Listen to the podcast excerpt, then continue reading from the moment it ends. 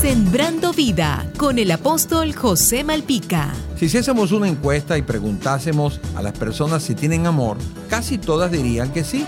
Pregunto entonces, ¿por qué el mundo va tan mal si todos dicen que tienen amor? En el griego antiguo encontramos cuatro tipos de amor. Encontramos el amor eros. Este es el amor de atracción sexual entre un hombre y una mujer.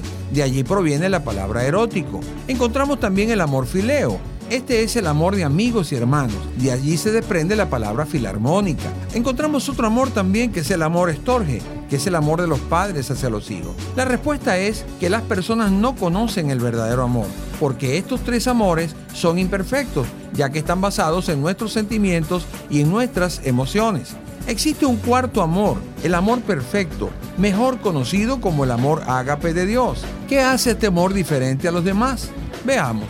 Es paciente, bondadoso, no es celoso ni jactancioso, ni orgulloso ni ofensivo, no exige que las cosas se hagan a su manera, no guarda rencor, no se alegra de la injusticia, sino que se alegra cuando la verdad triunfa. Este amor nunca se da por vencido, no pierde la fe, siempre tiene esperanza y se mantiene firme ante las circunstancias. Conocer y practicar este amor nos haría vivir en una sociedad mucho más justa, como Dios la diseñó. Recibe este amor a través de la persona de Jesús. Jesús te dice, no te dejaré ni te desampararé.